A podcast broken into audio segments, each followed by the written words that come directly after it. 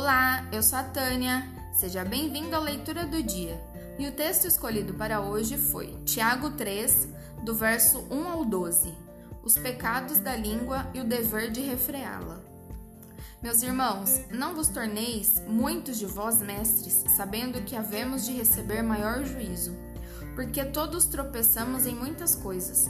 Se alguém não tropeça no falar, é perfeito varão, capaz de refrear também todo o corpo.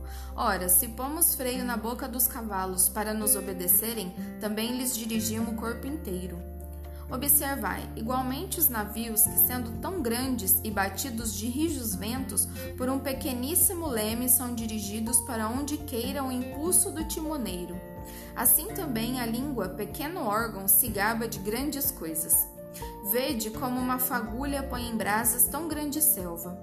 Ora, a língua é fogo, é mundo de iniquidade. A língua está situada entre os membros de nosso corpo e contamina o corpo inteiro.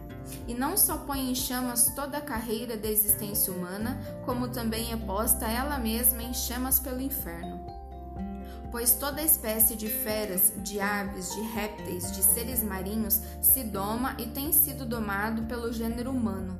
A língua, porém, nenhum dos homens é capaz de domar.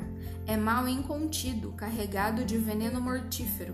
Com ela bendizemos ao Senhor e Pai. Também com ela amaldiçoamos os homens feitos à imagem e semelhança de Deus. De uma só boca procede bênção e maldição. Meus irmãos, não é conveniente que estas coisas sejam assim. Acaso pode a fonte jorrar do mesmo lugar o que é doce e o que é amargoso? Acaso, meus irmãos, pode a figueira produzir azeitonas ou a videira figos? Tampouco fonte de água salgada pode dar água doce. Que o seu dia seja incrível, que Deus abençoe a você e a mim. Até a próxima!